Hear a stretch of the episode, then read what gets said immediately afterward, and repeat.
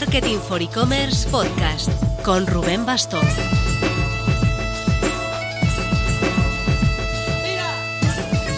Hola marketer, Arrancamos la que espero sea mi primera semana sin viajes desde que acabó septiembre.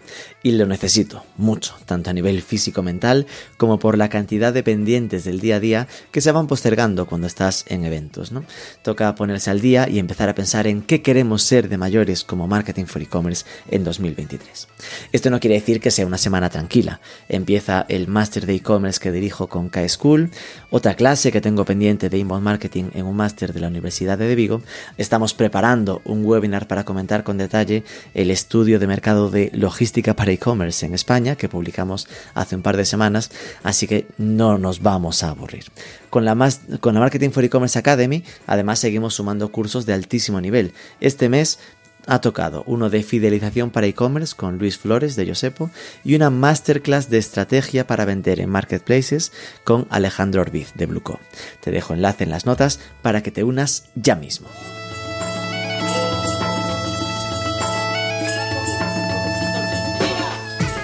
En el programa de esta semana vamos a hablar de nuevo de NFTs. Tenemos ya dos programas al menos en los que recuerdo que tratamos esto con cierta chicha. Uno con Xavier Iglesias, el 123 por si quieres buscarlos, y otro con Diego Arroyo, de la AGAM, que es el 158.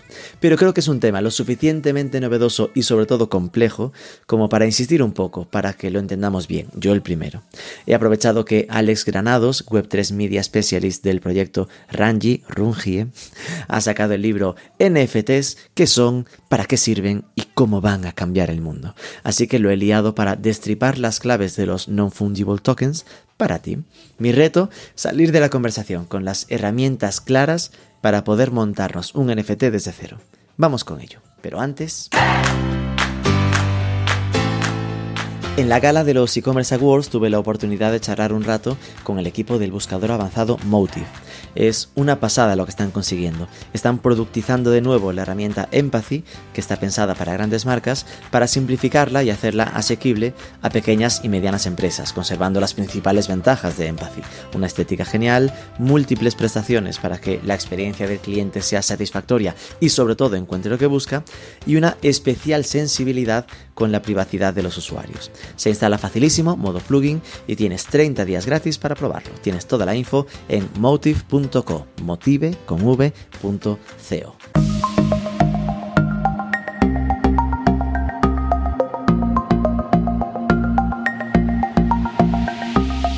Alex Granados, muy buenas. Hola, ¿qué tal? Te tengo aquí apuntado ahora como Media Specialist en Rangi, no sé si es correcto o quieres que te presente de algún otro modo, como bestseller o algo así. bestseller, bueno, eh, lo mismo dentro de un año o dos años. nah, eh, sí, Media Specialist en, en. Ahí estamos. Entré hace un mes en esta empresa, en esta startup y y muy contento, la verdad, ahora. profundizaremos. Cuéntanos un poco, primero para conocerte. Yo te, veo en LinkedIn, ¿no? Y, tu, estrategia o tu trayectoria la veo muy vinculado al mundo de los NFTs. Así que ubícanos un poco, primero, de dónde vienes, cómo entraste en este mundo y cuéntanos un poco sobre esta, este proyecto nuevo de Rangi. Bueno, pues eh, yo estaba haciendo marketing digital, y yo creo que como, como mucha gente.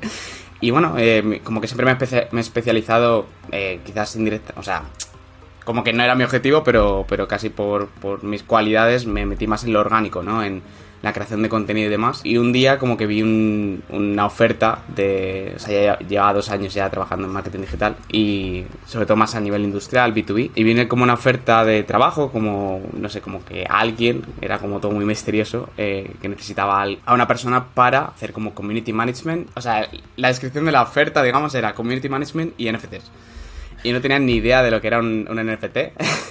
Community Manager y NFT, ole, la combinación. Sí, sí, tal cual, tal cual. Eso fue lo que, o sea, estaba en un grupo de, Telegram, ¿sabes? Como de trabajos digitales y tal. Y yo como que justo quería, o sea, llevaba un tiempo que me quería meter en el sector de IT, de tecnología, porque bueno, es, es un sector que siempre me ha interesado. Yo llevo desde que tenía con tres años, cuatro años con el MS2 ahí, ¿no? Y que siempre me ha, me ha interesado mucho. Entonces, bueno, pues vi esto. Al final, como que tuve una entrevista y era pues de la empresa de Polygonal Mind. Tuve una entrevista con Dani, que la entrevista se tuvo hace hacía un tiempo.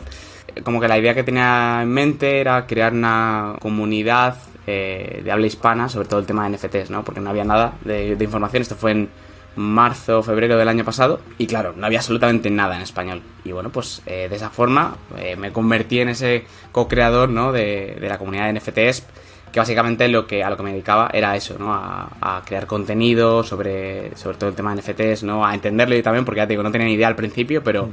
yo también aprendo muy rápido, como que...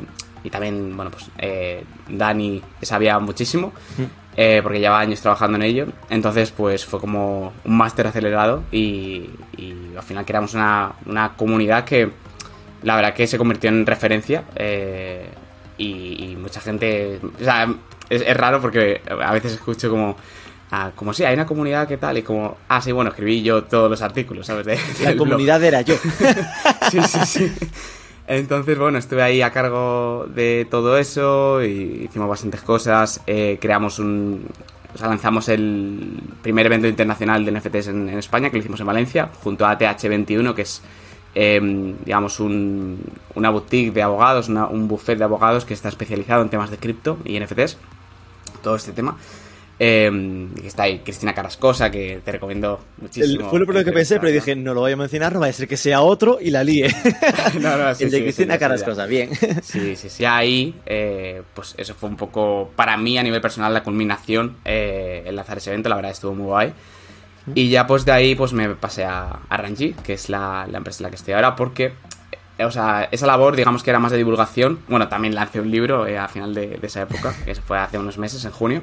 Y para mí es como que la divulgación está bien, pero quería un poco meterme en el barro, ¿no? De, llevar un proyecto de Web3 a nivel de marketing y, todo esto. Entonces, porque veía que, o sea, yo quería más, ¿no? En ese aspecto.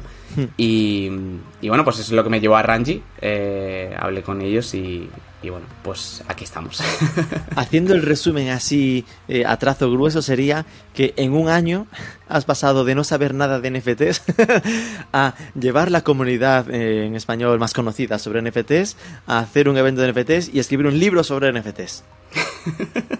sí. No está, mal la evolución.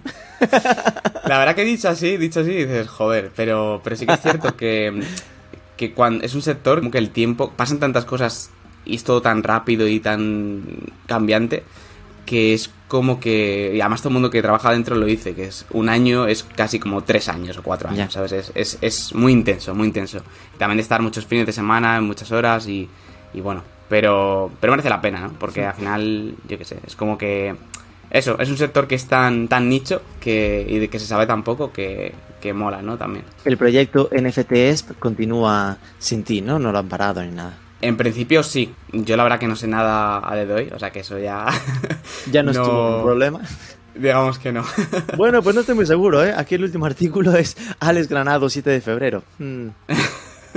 ok. Bueno. vale, vale. No, pero sí que lo recuerdo, ¿eh? en plan que al final la oportunidad estaba muy clara, ¿no? Era como, no se está mm. escribiendo más sobre esto, de hecho, creo, creo que haber hablado contigo en aquel momento, ¿no? En plan, sí, sí, hablamos. Vivía mucho mm. de, traducciones, ¿no? De temas de inglés, porque al final entiendo que todas las novedades en, en el 95% venían casi siempre al principio de por ahí, ¿no? Ahora empezar a ver más cosillas. Siempre pasa eso, o sea, si por ejemplo te metes en temas de SEO, de growth hacking, de lo que sea, cualquier cosa novedosa, primero pasa en Estados Unidos, Australia, eh, Reino Unido y luego ya pasa a España. O sea, de, hecho el tema de saber inglés es como que te das ese superpoder, ¿no? De, ser el primero en España o a nivel hispano, entonces. Sí, sin duda. Está muy guay.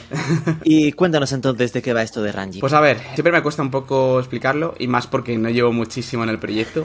pero básicamente Ranji es, digamos, em, una empresa que su objetivo es el utilizar o que la gente utilice em, Web3, toda esta tecnología de Web3, NFTs, cripto, demás, para poder crear super comunidades. Es decir, comunidades como muy exclusivas y que son como muy cercanas, ¿no? O sea, tú imagínate, eres un influencer, pues digamos que los NFTs o, digamos, el mundo cripto lo que te permite es, gracias a esa trazabilidad, el eh, saber pues, quiénes son tus mayores fans, quiénes, sos, quiénes, quiénes son, eh, si eres artista, tus coleccionistas, por ejemplo, ¿no? cosa que sin Web3, sin toda esta trazabilidad de blockchain, no sería tan accesible o tan posible, ¿no? O sea, tú, por ejemplo, eres un artista a, nivel tradicional, alguien te compra un cuadro y seguramente no sepas ni quién es, ¿no?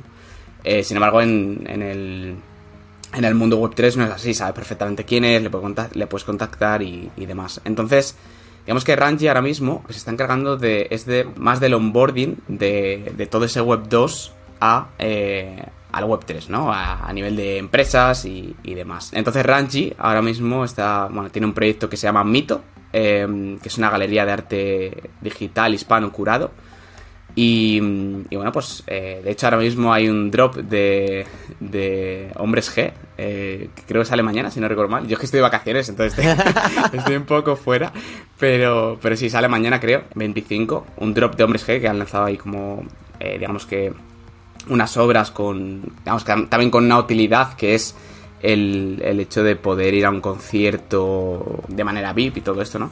Tampoco, ya te digo, debería saber más, pero como está un poco fuera no, no sé muchísimo, pero es algo así. Y aparte, pues bueno, han vendido obras de, de, artistas hispanos que son referentes. Y aparte estamos trabajando en un proyecto, que es la parte que, que me toca, que bueno, que es para, digamos, no, no, se puede hablar mucho de ello, pero hasta, hasta dentro de, de poquito, pero digamos que es para que mm, marcas y influencers puedan crear sus super comunidades. Y es un poco hasta donde puedo decir. Aquí hay mucha jerga, así que iremos traduciendo alguna cosilla, porque has dicho, hay un drop lo del drop entiendo que es como una salida, como un lanzamiento. Sí, lanzamiento, perdona. Es que a veces ya es como que, ¿sabes? Se me, se me va. Pero un, lanzamiento, de un NFT con, con, hombres G. Y después se le llama super comunidades por, por molarse. Al final serían comunidades eh, web 3, ¿no? digo super por aquello como son trazables, tienen vitaminas y tal, ¿no? Sí, bueno, eh, al final son comunidades muy exclusivas porque si lo piensas, tú por ejemplo tienes a un influencer, ¿vale? Hmm. Y tú tienes, tú estás en tus redes sociales y tú, tienes tu comunidad que es, pues, tus seguidores, por ejemplo, ¿no? Tienes, yo que sé, un millón de seguidores. Pero ¿cómo distingues a tus mayores fans de tus fans que no son tan aférrimos, digamos, ¿no? Pues ahí está el concepto de supercomunidad. Y digamos que es un concepto que hemos creado desde Ranji, ¿no? Para, para referirnos a este tipo de comunidades más exclusivas y con las que puedes interactuar al siguiente nivel, ¿no? Hmm. Entonces es un poco. En el fondo, digo, por ser polimalo, ¿eh? estoy aquí de. sería como si tienes un CRM, en tu propio CRM, de, podrías considerar a tu base de datos tu comunidad y ahí sí que podrías llegar a pensar en que los, los más fidelizados, los que más tienen, los que tal, eh, también tienes pistas, ¿no? Tienes, más allá de las propias redes sociales puras, obvio, contra las redes sociales tradicionales o Web 2 esa comparativa es muy clara porque es todo más azable, ¿no? Pero tienes ahí el clasicote, el web 1, si me apuras, del email que está resistiendo como un champion y que también te permite este tipo de alternativas. Pero bueno, entendamos las supercomunidades como comunidades eh, blockchain, ¿no? Sí, eh, sí, comunidades exclusivas. O sea, son comunidades exclusivas que se crean a través de. O sea, a raíz o a través de la tecnología blockchain. Es decir, la tecnología blockchain te permite crear esas comunidades exclusivas fácilmente. Con lo cual, Ranji en este sentido es como una especie de agencia que ayuda a las empresas a dar ese salto a, tener esas comunidades eh, super exclusivas eh, en NFTs. Bueno, con, con base blockchain. Sí, pero también, o sea, la parte de nuestra es más de creadores en cuanto a que lanzamos nuestros productos propios. O sea, es decir, yo lo tengo un poco en mi cabeza como que Ranji es, eh, a nivel teórico, la que te dice, oye, esto se puede hacer o esto se hace de tal forma. ¿Mm? Y luego los proyectos de Ranji son las herramientas para poder llevarla a cabo. Las herramientas Web3. Es decir, que desarrolla la propia plataforma donde se ejecuta la comunidad. Eso es. No es un usa Twitter, sino un te monto un Twitter. Siguiendo con el ejemplo. ¿no? algo así. Te monto la plataforma, es decir, e-, el entorno, la web en la que la gente se registra y se desarrolla como si dijéramos el propio Discord, ¿no? Es decir, oye, vamos a usar como canal de comunicación Discord y desde ahí comunicamos que se descargas, porque ahora veremos la implementación práctica, ¿no? ¿Dónde se desarrolla una super comunidad? ¿Esto cómo va? Uf, buena pregunta, ¿eh? ¿eh? Bueno, al final es eso, o sea, si, si partes del concepto en el que es una comunidad más exclusiva, pues se va a desarrollar de muchísimas formas, ¿no? y se puede desarrollar en cualquier lugar. O sea, puede ser desde un servidor de Discord al que solo tiene acceso 100 personas, em, hasta un grupo de WhatsApp, que puede ser cualquier, cualquier, se puede, eh, digamos, desarrollar de cualquier forma, ¿no? Pero también puede ser por, por el lado de utilidades, ¿no? Imagínate, yo que sé, que yo soy pues eso, yo que sé, un influencer como... Ahora mismo no se, no se me viene ninguna cabeza, así que si puedes decir un influencer, pues genial, ¿no? Hmm. Oye, que sea un músico, ¿no? Que dice, pues eso, vamos a, lanzar para 50 personas que son súper super fans nuestros el hecho de que, yo que sé, puedan estar un año con nosotros eh, en un tour, ¿no? O hacer a todos los conciertos de, manera VIP, ¿no? En, en el backstage con nosotros. O ir a una cena con nosotros. Todo eso son cosas que no todo el mundo va a estar dispuesto a pagar por ellas o a, ¿no? a acceder a ello, pero los mayores fans sí, ¿no? Entonces es una forma de diferenciarse de, de esa manera, ¿no? Pero hasta ahora, por ejemplo, el ejemplo que decías de un Discord de 100 personas, esto es siendo una red bastante modernilla, sigue siendo web 2.0, ¿no? En plan, eh, ahí no hay la capa blockchain. Entiendo que la capa blockchain entra con que para acceder a esas a esos servicios exclusivos se hace a través de la compra o el regalo o el acceso a un NFT, ¿no? Eso es. O sea, ahí está, claro. Digamos que mm, el carnet tuyo de super de super socio, ¿no? Super eh, de super comunidad es el NFT o los NFTs que sean. Y luego, pues, habrá distintas herramientas que podrán ser Web 2 o Web 3 para llevar a cabo esas interacciones, ¿no? O sea, a día de hoy estamos en un momento más. Yo lo llamaría un momento más Web 2.5. Estamos en la transición entre Web 2 y Web 3, ¿no? Y. Entonces es normal que se utilicen eh, tanto plataformas mm, Web 3 puramente como Web 2. O sea, yo creo que es, natural y, lo mismo dentro de unos años, pues se hace una transición más, ¿no? En el, sentido que todo vaya con blockchain. Eh, pero vamos, que es perfectamente lícito eh, utilizar herramientas Web 2 como puede ser Discord, que aún así tienen sus plugins Web 3. Por ejemplo, en Discord tú tienes un bot que se llama collab.land, que si tú tienes un NFT, te da unos roles y si tú vendes o transfieres ese NFT te los quita, ¿no? En Discord. Entonces te da acceso a ciertos canales específicos. Entonces, em, al final es un 2.5, ¿no? Porque es como... Igual que utilizar Chrome, ¿no? Con una wallet, eh, que es esta billetera digital, ¿no? Donde guardas, todos tus criptoactivos y todo esto. Es también eso, ¿no? O sea, tú estás utilizando una herramienta Web 2, que es Chrome, por ejemplo, y le añades un plugin que es Web 3. Entonces, yo lo veo así un poco como Web, 2.5, ¿no? En el sentido de que, pues bueno, eh, es la transición un poco. Vale, ya hemos tratado temas de NFTs en, el pasado, eh, pero como siempre puede haber algún despistado que esté pensando, ¿qué mierda me está diciendo de NFTs? Danos una, una definición sencilla de what are you talking about cuando hablamos de los non-fungible tokens. Vale, yo lo, siempre lo explico un poco a mi manera para que se entienda porque creo que es un concepto sobre el que hay mucho humo, ¿vale? Entonces, eh, siempre empiezo con la definición más de diccionario para saber dónde estamos posicionados y luego ya voy con la mía, ¿vale? Entonces, la definición más de diccionario es básicamente lo que significa tal cual NFT. Em, NFT, bueno, son las siglas para token no fungible. Cuando hablamos de tokens, estamos hablando de cosas que representan cosas. Eh, puede ser una cosa intangible o puede ser totalmente tangible. Em, por ejemplo, un ejemplo muy fácil de token podría ser un billete. ¿Vale? Un billete de 5 euros podría ser un token, en el sentido de que es algo, en este caso un algo físico, que representa algo, en este caso un valor monetario, de 5 euros, de 10 euros. Hasta ahí bien. Bien. Em, luego está la parte de no fungible. ¿Qué es esto? pues eh, cuando hablamos de no fungible, estamos hablando de algo que es totalmente único e irrepetible, ¿vale? En el sentido de que, por ejemplo, ese billete eh, si tú lo intercambias con alguien, en plan, le dejas a alguien 5 euros y devuelve otro billete de 5 euros, es fungible porque es algo que, bueno, pues eh, todos tienen el mismo valor y tampoco igual que billete sea, ¿no? Hmm. Pero cuando hablamos de algo no fungible, estamos hablando de algo que es totalmente único, pues por ejemplo, imagínate, una obra de Picasso, de la que solo hay una, ¿sabes? Pues eso es algo que si se rompe esa obra, eh, se quema lo que sea, pues no hay otra igual, se acabó, ¿no? es algo totalmente único. Entonces, cuando hablamos de tokens no fungibles, estamos hablando de cosas que representan cosas y que son totalmente únicas. Entonces, luego a nivel más práctico, para que se entienda, porque con esto sé que siempre te quedas igual, em, yo lo explico un poco como si fuera un CD virtual y un ticket, ¿vale? En el sentido de que en la parte del CD virtual eh, tienes esa vertiente de que tú puedes enlazar eh, o meter en este CD virtual eh, cualquier tipo de archivo que tú quieras, ¿vale? O sea, por ejemplo, puedes meter un PDF y hacer un libro NFT si quisieras, puedes meter un archivo .html incluso, que hay gente que hace videojuegos dentro del NFT, eh, gracias a esto.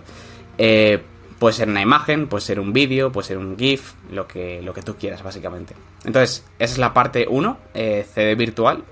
Y luego tienes la parte 2, que es la del ticket. porque cada vez que tú creas uno de estos CD virtuales, que se generan en la blockchain, em, digamos que está firmado, tiene como una matrícula totalmente única. Igual que si fuera un coche, ¿no? O sea, mm. tú puedes tener dos coches que sean idénticos, pero tienen matrículas distintas y son coches distintos, ¿no? Entonces con los NFTs ocurre igual. Tú puedes tener dos NFTs que tengan el mismo archivo, la misma imagen, pero cada uno sería totalmente único en el sentido de que cada uno tiene una matrícula única. Eh, entonces tú, por ejemplo, podrías copiar el NFT de otro, eh, crear ese mismo NFT, pero no sería el mismo porque no tiene la misma matrícula y no saldría que está firmado por, por digamos, el creador original, sino que estaría firmado por mí. Entonces no tendría valor, ¿no? Sería como pues ir a Amazon y comprar eh, una, una, réplica de la Mona Lisa, ¿no? Por muy igual que sea, nunca va a ser exactamente la misma, ¿no? Hmm. Entonces, digamos que esa parte de ticket, eh, pues tiene también sus ramificaciones, ¿no? Porque al ser un número de identificación totalmente único, te permite dar ventajas a, a las personas que tienen ese NFT específico, por ejemplo, ¿no? Tú imagínate eh, que yo tengo una plataforma de cursos, por ejemplo, eh, pues yo podría hacer que la gente se loguee a mi plataforma con su wallet, porque al final es como una cuenta de Google, ¿no? Te logueas en todos lados con tu wallet. Y, eh, y solo si tienes ese NFT, te puedo dar acceso a ese contenido, solamente. Entonces, eso es lo guay, ¿no? A ese servidor de Discord o a cualquier otro sitio. Entonces, también tiene muchas ramificaciones porque eh, tú puedes, por ejemplo, transferir o vender este NFT. O sea, imagínate que has comprado ese NFT de, yo que sé, de ese artista, que, de ese músico, estás un poco cansado ya de ir de tour con ellos y dices, oye, pues... Em, Revendo mis derechos de VIP. Exactamente, se lo revendo a otra persona fácilmente, ¿no? Y eh, así, pam, lo pongo en venta, me lo compran. También se está beneficiando el creador original porque se, lleva una comisión de cada, de cada reventa. Entonces, esto es un modelo de negocio que si vas aportando valor en largo plazo, em, pues también beneficia, o sea, beneficia a todos, ¿no? Eh, tanto a los que han invertido en ti en un principio como a ti mismo porque te llevas un porcentaje.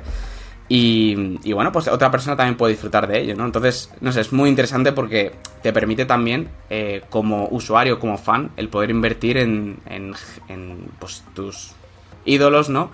Que lo mismo no son tan conocidos, pero luego además te beneficias de ellos si, si digamos que, aciertas, ¿no? Y, lo petan el día de mañana. Entonces es muy interesante. Muy bien, muchas gracias por la explicación, muy didáctica. Eh, yo aquí lo veo, a ver si coincides, como para mí hay como dos grandes grupos de NFTs, ¿no? Eh, los que más se, de los que más se ha hablado, ¿no? Que son los artísticos, como comentabas, pues oye, lo de yo me monto una creatividad que claro, parte de que es irrepetible, pero de repente empiezas a decir es irrepetible, pero hago una serie de 50 y es ah, repetible pero numerada. Bueno, entonces ya, ya, pierde un poco el, tal. Es decir, los que se le ocurran un poco más hacen series con ligeras variaciones del cuadro, ¿no? O del dibujo. Pues lo de los monos, pues tienen series pues que van... Cada mono tiene un matiz, un cambio en el, en el color, en la forma, o lo que sea. Aunque hay quien, quien ha tirado simplemente a ponerle, pues eso. Tengo aquí la serie de este dibujo, que es el mismo para todos, pero solo hay 50. Entonces tienes acceso a ser uno de los 50 compradores de este dibujo. Me prometes y me rejuras que solo vas a sacar 50 eh, y lo que sea, ¿no? Esto es una, para mí una de las grandes familias, que es lo que de algún modo tuvo un momento de expansión brutal de la gente diciendo, madre mía, esto es la panacea, cuánto dinero se hace, qué locura el, el arte, no sé qué. Y que cuando se dio un bofetón hace unos meses, eh, todos los las monedas de blockchain, ¿no? También hubo una retracción fuerte en este mercado. Mm. Sí, bueno, y después están, realmente. Mm. Y después están los NFTs que yo los digo como tarjetas de fidelización. Los NFTs como este acceso al club exclusivo que me da derechos no sé qué, que igual he pagado, igual me lo regalan, pero que me, me da acceso a una serie de servicios extra y es como mi, mi moneda de, interacción con una marca o con, o con, una, o con una marca. O con una marca o con, o con una personalidad, ¿no? Que estos yo creo que son los menos conocidos y para mí los que... Eh, referenciando tu libro, ¿no? Cuando tu libro se titula NFT, ¿qué son? ¿Para qué sirven? ¿Y cómo van a cambiarlo todo? Yo sí tengo que pensar en algo que va a cambiarlo todo, casi lo veo más en este segundo grupo que en el primero. No sé si coincides. Bueno, yo veo ahí dos. O sea, coincido contigo bastante, aunque yo lo llamo de una forma distinta. Eh, para mí es eso: tiene dos vertientes que son coleccionismo y utilidad, ¿no? Eh, porque al final la utilidad, eh, tú le llamas tarjeta de fidelización, pero supongo que, por ejemplo, un acceso a un curso tampoco es una tarjeta de fidelización como tal, pero sí que es una utilidad, ¿no? Vale. Entonces, em, pues sí, coincido bastante contigo. Em, y al final, pues eh, aunque lo de los artistas quizás no coincide tanto porque eh, sí que es cierto que siempre ha existido el tema, por ejemplo, del grabado. Tú con el grabado puedes hacer 50 series, eh, o sea, 50 ediciones, perdón, del de la misma obra y pones uno de 10, o sea, uno de 50, uno, dos de 50. Entonces, como que siempre ha existido un poco eso. Sí, sí, es cierto. Y, y bueno, esto tampoco es algo muy novedoso en ese aspecto, ¿no? Pero, pero bueno, en el primer grupo que comentas, lo del tema de coleccionismo, sí que veo que también tiene su parte revolucionaria, ¿no? Porque sobre todo para, para artistas, tú piensas que es un medio nativo, eh, nativo digital, eh, para artistas digitales que nunca ha habido ese medio nativo, ¿no? O sea, tú como artista digital, las formas que tienes de vender tu, tu arte era básicamente ceder tus derechos de autor, eh, es decir, propiedad intelectual, o hacer algo físico, es decir, propiedad física, ¿no? Eh, como merchandise o yo que sé, una camiseta con tu obra o lo que sea, una taza, ¿sabes? Para que al final es como un, eh, un proxy, ¿no? Al final no es la obra como tal, sino que es yo lo meto en un sitio y, bueno, pues eh, lo compras, ¿no? Es la única forma de, comprarlo. Entonces sí que me parece revolucionario ese aspecto de poder tener cosas digitales, ¿no? Es algo que es, es, Yo lo veo un poco parecido a cuando se podían comprar películas en iTunes, ¿no? Y música en iTunes y todo esto que decíamos como o juegos, ¿no? En plan, hmm. como qué raro, ¿no? Y a día de hoy es, vamos, eh, de hecho casi que, por ejemplo, la industria de videojuego ha salvado bastante la industria en el sentido de que te quitas todos los costes logísticos, ¿no? Hmm. Y puedes vender copias infinitas en ese aspecto, ¿no? Em, y a día de hoy la gente compra juegos y compra cosas online como, vamos, como bastante, o sea, sin, sin miedos, ¿no? Entonces, eh, yo creo que por ese lado sí que tiene su, parte interesante, ¿no? Eh, que por ejemplo para los artistas digitales haya un medio nativo para poder vender estas obras, ¿no? Eh, pero sin duda el tema de utilidades, estoy de acuerdo contigo que, es la parte, es una parte muy muy interesante, ¿no? Porque, joder, es que puedes hacer tantísimas cosas. yo por ejemplo pienso siempre en el tema de, de, los tickets, ¿no? Del tema del ticketing. De hecho, Ticketmaster sí que se ha metido, se ha empezado a meter un poco hace, hace relativamente poco con lo mismo como medio año así, em, en todo ese tema. Y es súper interesante por varias razones. O sea, imagínate que, que en vez de tickets, em, yo qué sé, bueno, físicos, es que ya no se hacen físicos, ¿no? Es, le imprimes un ticket de estos feos, que es una hoja que pone Ticketmaster y ya está, ¿no? Entonces, eh, los problemas que hay, que hay actualmente con el tema de los tickets, que de hecho pasó con, con, Yo no soy muy de fútbol, pero sé que pasó con la final de la Champions, ¿no? En, eh, que se lió muchísimo porque empezó a asistir gente con tickets falsos. Em, y bueno, pues se lió muchísimo. Eh, hmm. Hubo ahí un. Y luego estafaron a mucha gente y demás. Entonces, con los NFTs, imagínate que fueran tickets NFTs, tú tienes tu archivo, que puede ser una obra de un artista así en 3D muy guay, ¿no? Hmm. Eh, que de hecho se ha hecho ya en algunos eventos así más de cripto. Y eh, tú imagínate que, claro, tú como consumidor puedas saber perfectamente qué es el original, ¿no? Y que no. Y joder, que está en blockchain y sabes 100% que es el original. Entonces, te quitas uno de los problemas ahí de, que te puedan estafar, ¿no? Em, y aparte, existe otro problema que es la reventa. Eh, entonces, como los NFTs son código, tú básicamente podrías eh, hacer que eh, por código, por ley de código, no se pueda revender un ticket o no se pueda eh, no te puedas llevar más de X, no puedas llevar, no puedas vender por más del doble, imagínate, o, lo que sea, o que si lo haces, se va los fondos a Ticketmaster o a quien sea, ¿no? Entonces, eh, esto es muy interesante y luego además tiene la parte de coleccionismo, porque yo siempre lo digo que, joder, ¿cuántos tickets la gente guarda a día de hoy? Hmm. Eh, de estos de Ticketmaster impresos, que yo no sé ya quién, quién imprime un ticket. Eh, ¿cuántos los guardamos? ¿no? Imagínate que vas a un concierto, yo que sé, hace te flipa, ¿no? Y dices, joder, me gustaría tener esto. Al lado de la em, foto en el álbum te guardas el ticket. claro, o sea, al final es muy feo, ¿no? Pero imagínate tener un, o sea, un activo ahí virtual, ¿no? Que pudieras guardar en tu wallet para siempre, en plan de, mira, pues tengo esto, ¿sabes? Este ticket que, que del concierto hasta el que fui, ¿no? Y que luego encima, como eso todos son... Em, tienen su, su matrícula cada uno, ¿no? Imagínate que ACDC diga dentro de 10 años, oye, pues a todos los que vinisteis a este concierto os voy a dar otro ticket para, yo qué sé, para un concierto privado o lo que sea. O un descuento en el siguiente, sí. Claro, tío, eso mola muchísimo, ¿sabes? Y a día de hoy es muy complejo, eh, por ejemplo, a 5 o 10 años vista, hmm. el hacer eso, ¿no? O sea, el recompensar esa, esa fidelidad, ¿no? Entonces, es muy interesante, ¿sabes? Esto es solo una vertiente, es que se van a hacer mil millones de cosas. Eh, pero al final esa trazabilidad es lo que, lo que mola, ¿no? Y, bueno. Hmm. Por no perder a nadie, hemos dicho ya varias veces la palabra wallet, que es cartera en traducción literal, pero que es eh, el lugar donde se guardan tus activos en, blockchain, ¿no? Eh, hablabas de tenerlo sincronizado con el para hacer el login, ¿no?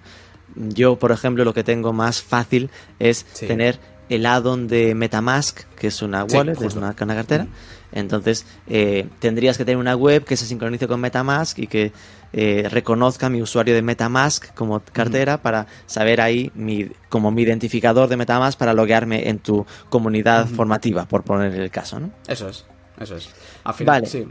Eh, Dale, dale. Entonces, ¿cómo se haría esto? ¿no? Es imagínate, ejemplo práctico, somos Marketing for E-Commerce, un medio mundialmente reconocido y queremos eh, hacer un NFT del primer artículo que además mm, es el décimo aniversario es en octubre de 2022, ¿no? Pues vamos a hacer un homenaje especial. Esto, el proceso, ¿cómo sería? ¿no? ¿Cómo pasamos de algo que es un pantallazo, por entendernos? Sí.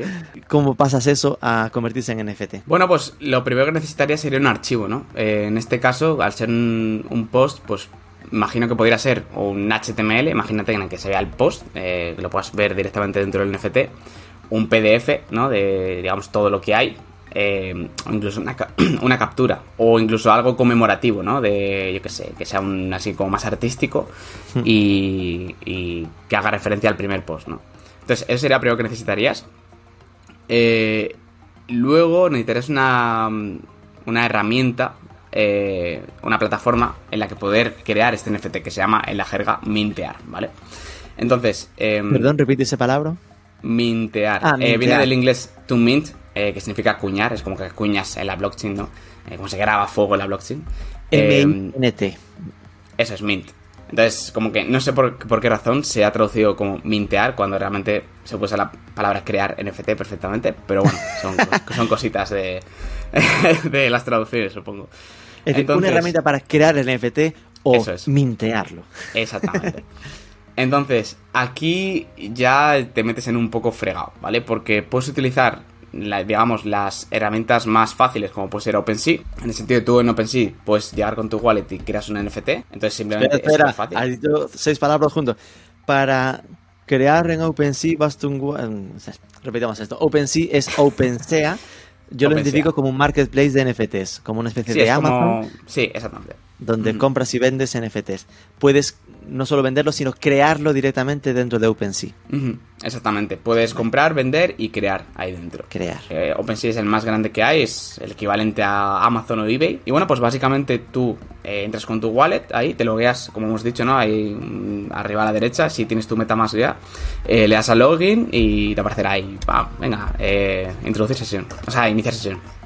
Entonces, le darías a crear y desde ahí, eh, pues es un proceso súper fácil. O sea, es casi como listar un artículo en eBay. O sea, es muy, muy, muy simple. Es básicamente vas a, te va a pedir un archivo, que ya te digo, puede ser lo que sea. Si es Es HTML, lo mismo. el diploma, ¿no? De este es el, mm, el primer artículo de marketing for e-commerce. Eso es, eso es. Después, bueno, pues ponerle un título, una descripción, o sea, exactamente igual que un listing en, en que eBay. un PDF podría ser un punto zip con tanto el PDF como el HTML como cuatro pantallazos en distintos formatos, ¿no? Sí, sí, total. O sea, aunque eso sería más el contenido desbloqueable, digamos, que sería más recomendable hacerlo así. O sea, al final es una imagen, un archivo que va a ser como representativo, ¿no? Vale. Entonces, bueno, pues luego si le quieres poner etiquetas o lo que sea, pero bueno, eso ya más, más para colecciones y tal. Y nada, y le darías a crear. Eso sí, necesitarías un poco de criptomoneda, dependiendo de la blockchain en la que estés, eh, costará más o menos. Eh, por ejemplo, blockchains como Ethereum, eh, pues dependiendo del momento, te va a costar más o menos estas tasas que hay que pagar. Va por demanda de oferta, o sea que si hay 100.000 personas utilizándolo, eh, te puede costar mm, 1.000 euros y si hay 5 personas te puede costar mm, un euro. O sea, es, no hay término medio, ¿sabes? Es como Esto forma de es autorregularse. que mintearlo, es decir, crear el, el- esa imagen y convertirla en NFT dentro de OpenSea. Tú escoges la moneda barra tecnología eh, blockchain sobre la que se acuña, sobre la que se crea. Y no es que cueste una- un precio fijo, sino que en función de cuántos lo estamos usando en ese momento, hay, un precio por esa creación. Pero en orden de magnitud es algo que suele rondar los 50 euros o los... Claro, que es difícil porque varía mucho, qué rabia. Sí, sí, sí, es, una movida. De hecho, eh, si. O sea, si lo haces en horas, por ejemplo, este, este, esta creación la haces en horas eh, pues de menor uso a nivel mundial, que suelen ser las 6-7 de la mañana hora española, más o menos, eh, pues te puedes ahorrar dinero. Igualmente, a día de hoy, ya después de este bull run que hubo, después de la caída, las gas, lo que se llama gas fees, que son estas tasas, eh, son bastante bastante reducidas en comparación a lo que a lo que yo he visto, ¿sabes? Entonces, reducidas sería eso, 50 euros por poner No, no, no, no, no, mucho menos que eso. O sea, lo mismo a día de hoy te puede costar 10 euros crear un NFT en Ethereum. Si es en Polygon, lo mismo te cuesta 50 céntimos o 40, ¿vale? O sea, al final, la diferencia, yo siempre hablo de blockchains como un poco. Hay que pensarlo como ecosistemas. Eh, un poco como decir Windows, Linux y demás. O sea, el hecho de, imagínate como desarrollador, elegir crear un programa para Linux o para Windows o etcétera, va a influir en tus audiencias, va a influir en a cuánta gente llegas, ¿no? Va a influir en muchas cosas. Entonces, si utilizas, por ejemplo, creas un programa para Windows, que en este caso sería Ethereum, ¿no? En cuanto a nivel de usuarios, eh, pues vas a tener mucha, vas a llegar a muchísima más gente, ¿no? Eh, el problema que tienes en este caso es que te va a costar un poco el tema de, esas tasas, ¿no? Eh, y si por ejemplo usas algo como mucho más nicho, como puede ser, yo que sé, Tezos, ¿no? Que es otra blockchain, sería comparable a lanzar un programa en Linux, ¿no? Intentar vender un programa en Linux. Pues, oye, lo mismo lo vas a tener un poco más complicado, ¿no? O, vas, o te van a comprar poquita gente o lo que sea. Entonces... Y esto, por, por intentar masticarlo, sería porque también hay muchísima más gente que tiene compradas monedas en Ethereum que gente que tiene compradas monedas Tezos y que al final para pagarte por ese NFT tendrá más facilidad por hacer habrá más gente que tenga posibilidad de comprarte con, con Ethereum que con Tezos por entendernos o no tiene nada que ver ah, tiene que ver, pero eso, es, eso que comentas yo creo es más indirecto. O sea, realmente la, la diferencia está en base a usuarios. Eh, sí que es cierto que está relacionado, cuanto menos usuarios, menos inversión habrá en esa criptomoneda, ¿no? Entonces menos gente tendrá esa criptomoneda. Eh, pero, pero va sobre todo por la, por la base de usuarios. Al final Ethereum es la que más usuarios tiene, eh, donde más gente tiene su wallet creada y etcétera, ¿no? Entonces es más por eso que, por otra cosa. Y aparte, también hay más plataformas en, Ethereum, ¿no? Al final tú tienes que pensar que lo guay también de Web3 es que es todo un ecosistema en el que eh, tú solo con tu wallet puedes loguearte en todos los sitios que de esa misma blockchain, ¿no? Hmm. Entonces, eh, puedes utilizar las distintas herramientas que hay eh, con tus activos. Imagínate, yo tengo un NFT, un NFT en Ethereum y eh, podría utilizar una herramienta que se llama Cyber, ¿no? Que es para crear tu propia galería virtual. Entonces, reconoce todos los NFTs que tengo. Entonces los puedo poner en, las, en los slots que hay, ¿no? Para, para exponer obras o, NFTs que yo tenga, de cualquier hmm. tipo, ¿no?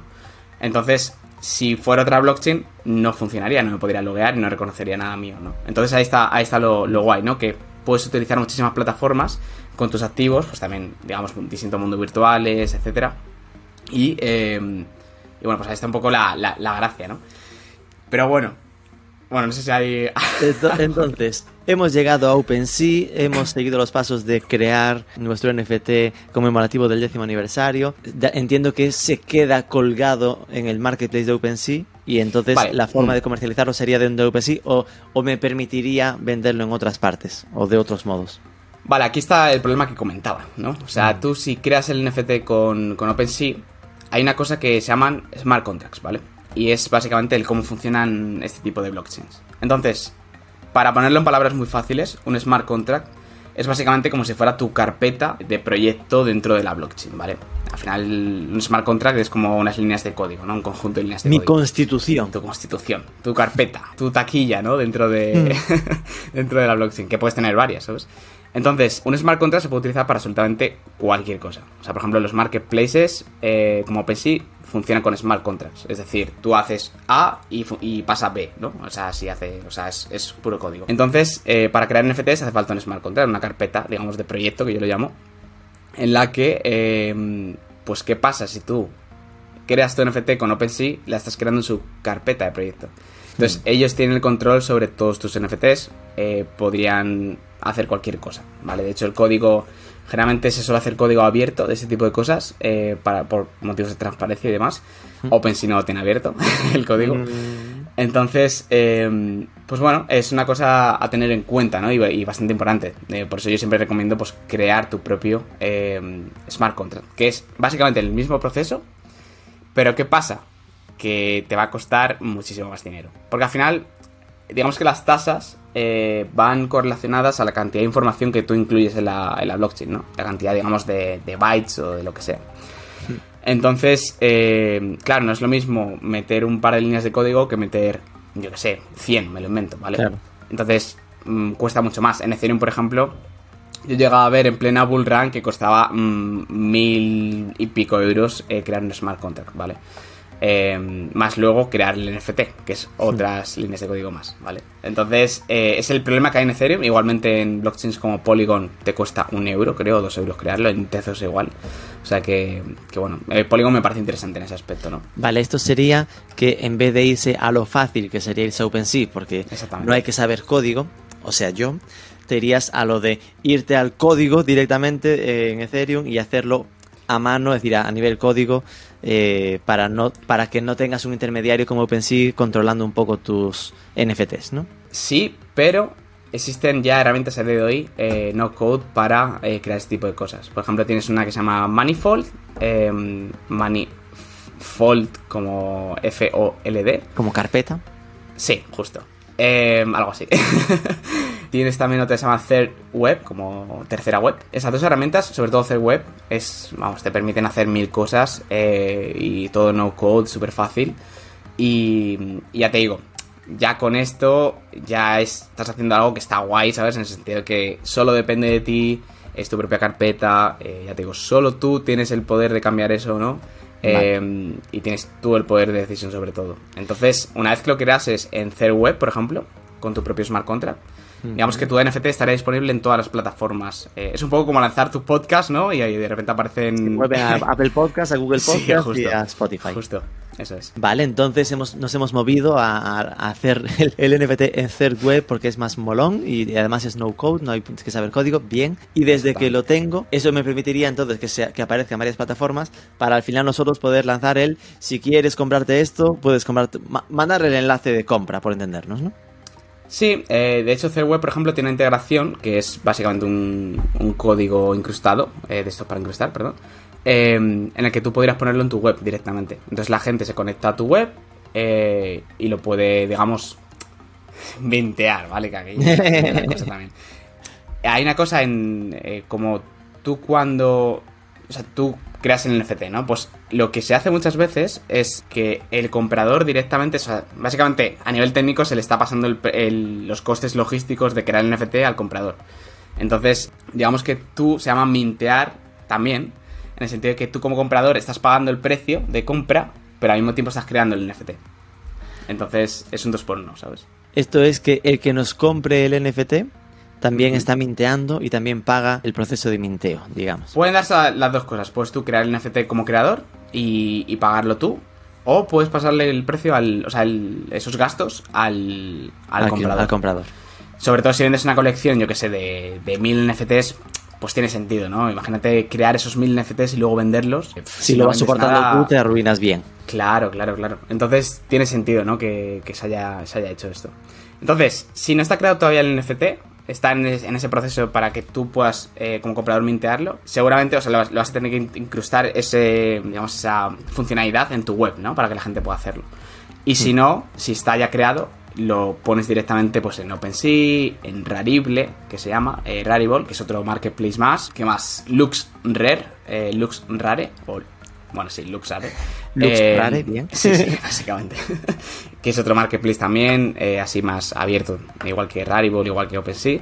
Entonces tienes esas opciones, ¿no? Entonces cada marketplace, pues lo guay es que puedes utilizar el que quieras. Es, digamos, lo guay de Web3, ¿no? Que al final tienes todas estas herramientas y si una no te mola por lo que sea o yo que sé, te gusta mejor la, te gustan más las condiciones de otra, pues puedes utilizar la que sea. Entonces tus compradores Vale. podrían comprarlo desde ahí. Y entonces ahí podríamos saber, por seguir con el ejemplo, ¿no? Creado Sí. simplemente un NFT de ese primer artículo o haber hecho una colección de 100 numerados, como si Sí. fueran grabados, y anidar no solo el que se lleve ese primer artículo, sino vincularlo a que quien se compre ese primer artículo tenga derecho a acceso a un Discord exclusivo que tendrá Mm, ese total. plugin de que solo pueden entrar aquí los que sincronizando con su wallet, joder, qué palabra, sincronizando Bueno, con, bueno, su, con su cartera, tengan eh, demostrada la trazabilidad de que son los dueños de uno de estos NFTs. ¿no? Exactamente, exactamente. Entonces tú podrías recompensarles, pues imagínate, con contenido exclusivo o incluso una comunidad, ¿no? El hecho, imagínate, de que tú estés disponible, eh, que tienes tanto conocimiento sobre e-commerce para, yo qué sé, 50 personas, ¿no? Y que el NFT te da acceso a eso, pues yo creo que tiene su valor, ¿no? Es, a ver, en cierto modo no es algo que sea súper mega novedoso en el aspecto de, al final es una consultoría, ¿no? Es, sí, sí, sí. Pero sí que, digamos que el cómo transferir esa membresía o el poder beneficiarte de invertir en esa membresía o lo que sea, pues tiene su, su parte guay, ¿no?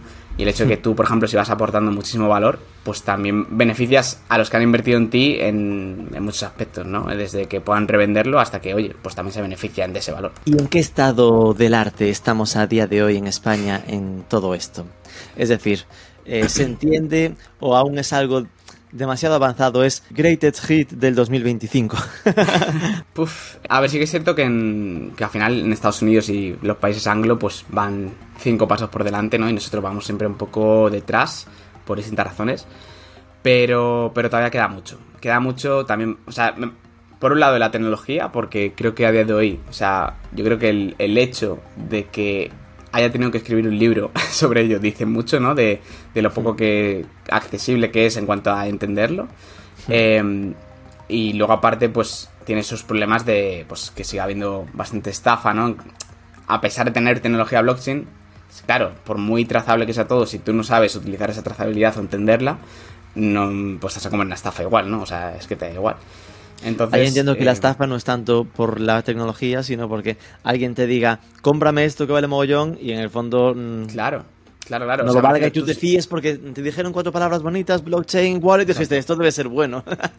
No, claro, al final eh, la mayor forma de estafa que hay ahora mismo en este espacio eh, es el phishing. O sea, es básicamente te mandan un correo, imagínate, se hacen pasar por OpenSea, que esto se, se da, eh, te dicen, no, se ha vendido, yo qué sé, imagínate que tienes un NFT que te gastaste, yo qué sé, 500 euros, ¿sabes? Y de repente dice un correo, se ha vendido por 5 euros. Y tú dices, hostia, ¿sabes? Eh, eh, ¿En qué momento ha ocurrido esto? Tal, entras en pánico, le das. En realidad te estás metiendo en una página que no es OpenSea, sino un clon de OpenSea. Y, y bueno, pues eh, te logueas, ¿no? Entonces, como que al final Se te- quedan con tu usuario. Exactamente, se, se quedan con. Se te pueden ha- hackear, entre comillas, ¿no? En el sentido de que pues te vacían la wallet o lo que sea. Uf, Entonces, ya. esos son los problemas que hay a, a día de hoy. Entonces, Pero bueno, es un eh, problema igual que si te pasa con el PVA. Es decir, que no es, Total, no es total. más peligroso que la web normal. Simplemente que, obvio, si le, le regalas tu contraseña a un desconocido, te van a, a tongar igual también en, en la web 3. Total, total, pero, pero claro, al final el problema es que, aunque sí que es cierto que tipo BVA, eh, cada vez, yo por ejemplo recibo mensajes al móvil de, de em, como, ah, eh, logueate aquí para hacer no sé qué, y es como, o sea, están últimamente bastante ahí Activos. a tope, ¿no?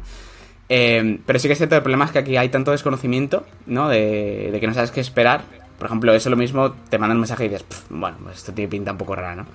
Pero, pero claro, con este mundillo, como no sabes qué esperar, mm, es más fácil que te comas lo que sea, ¿sabes? Entonces, ahí está uno de los grandes problemas. Y luego, por otro lado, en España, eh, el problema también es que realmente no se sabe mucho de esta tecnología. Y yo creo que eso también va a ir dado por proyectos, eh, que de hecho eso es un poco lo que intentamos hacer en, desde Ranji, ¿no?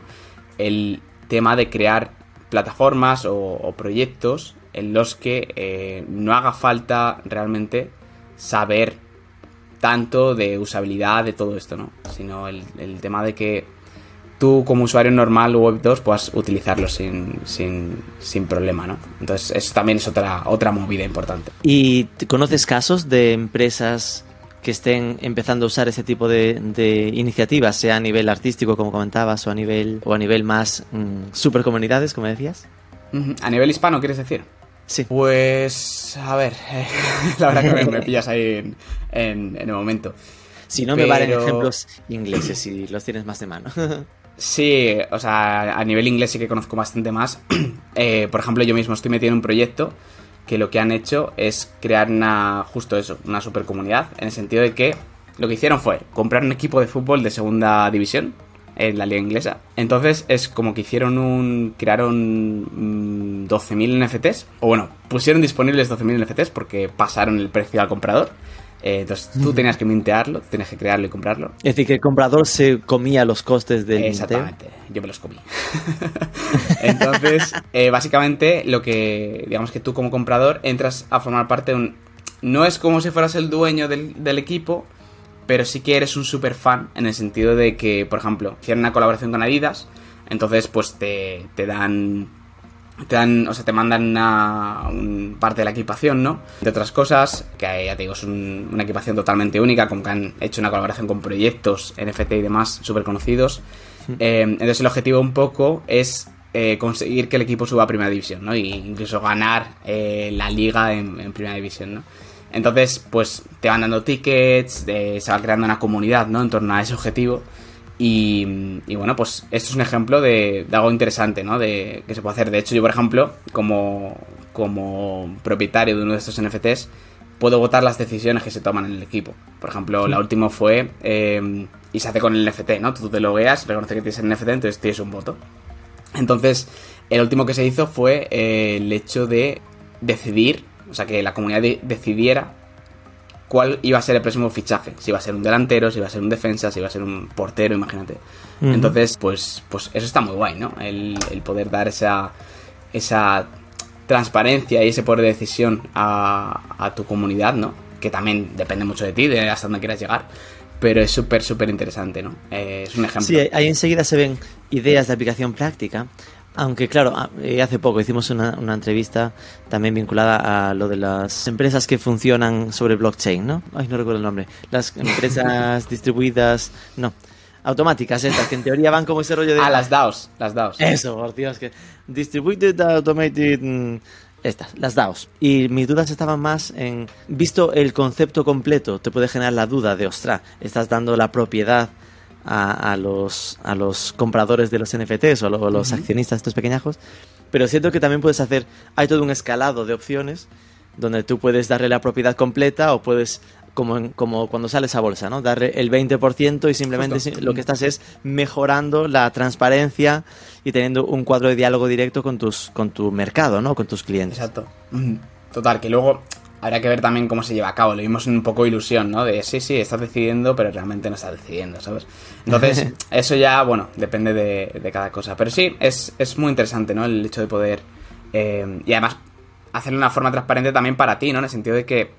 Eh, ¿Cómo lo haces de otra forma? ¿Sabes? O sea, con cuenta de email, en plan, yo que sé, que te puedas registrar varias veces, ¿no? O cosas así. Entonces, de esta forma es como mucho más blanco en botella, ¿no? Es como yo tengo mi NFT, entonces tengo derecho a un voto, entonces pues voto. De hecho esto, quién sabe, lo mismo el día de mañana se podría aplicar un poco también a, temas de votaciones en países incluso, ¿no? Cosas así. Claro, es que cuando te acercas a, todo lo que tiene que ver con la blockchain, cuando después ves en lo que trabajamos normalmente, dices, madre mía, qué cantidad de puntos de fuga de seguridad hay. Total, total. Mm, total. Pero, pero es cierto que no acaba, bueno, acaba, entiendo que es la urgencia que a los early adopters nos mete el saberlo ya y por qué esto no está ya, ya extendido, ¿no? Pero genera cierta ansiedad ver que las cosas ya están ahí disponibles y que en cambio sigamos viendo nuestra vida sin, sin aprovecharlo, ¿no? No sé esto cómo lo llevas. Sí, sobre todo, sobre todo a nivel más eh, en lo público, ¿no? En lo que depende de gobiernos va como a 10 años por detrás, ¿no? O sea, te metes, por ejemplo, en la página de Hacienda y la, usabilidad es inexistente, ¿no? Entonces, cuando a día de hoy, por ejemplo, vamos, todas las empresas o la gran mayoría de empresas tecnológicas se centran mucho en este tipo de cosas, ¿no? En, que todo sea user-friendly y demás, y, bueno.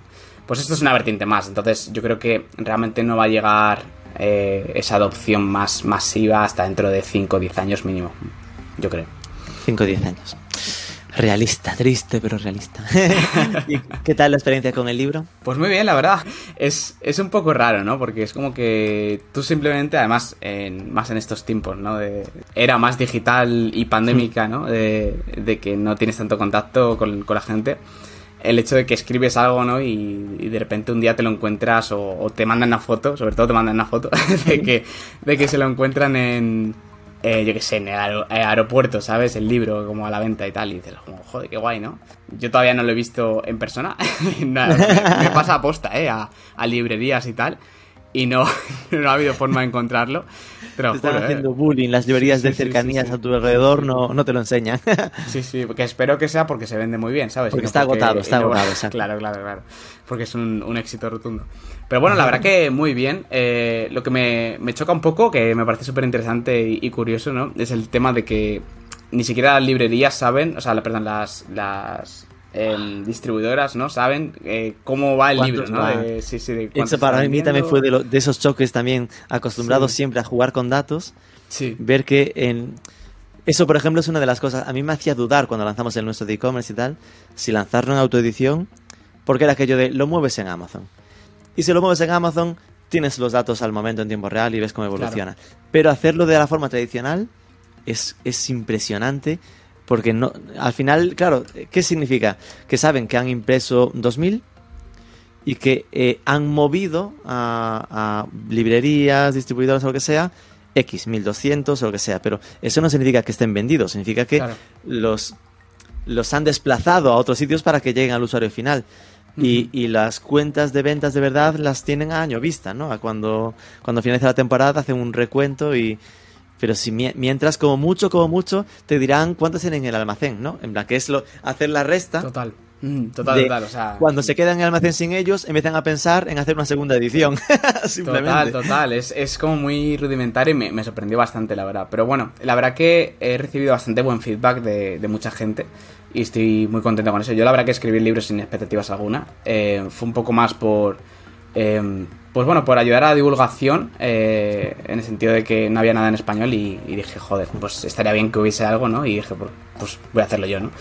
Y aparte, pues también por marca personal, ¿no? Porque al final, joder, lanzar un libro, que es una de esas cosas que hay que hacer en la vida, ¿no? Pues, pues oye, pues te, te genera muchas oportunidades, ¿no? O sea, yo, por ejemplo, pues gracias al libro aparecí en Marca, por ejemplo, ¿no? Que es uno de los diarios más, más leídos, ¿no? En, ¿Y por qué apareciste en marca?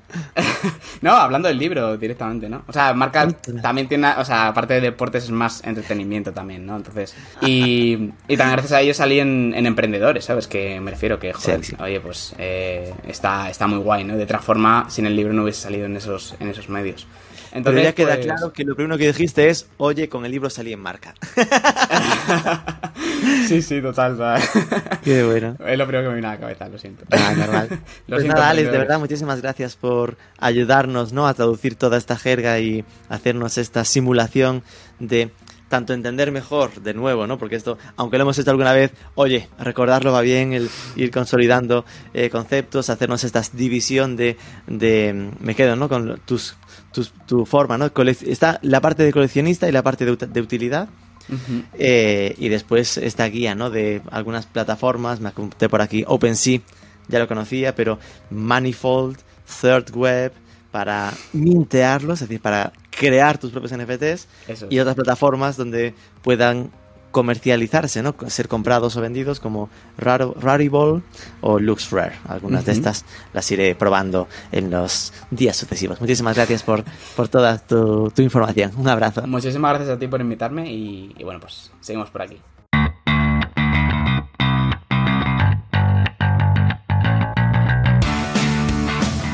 No sé a ti, pero a mí me deja unas ganas locas de como mínimo probar a hacer ese primer NFT. Ya me contarás si te animas. Y así finalizamos. Recuerda, cada jueves, nuevo programa del podcast Edición México con Martín Chávez.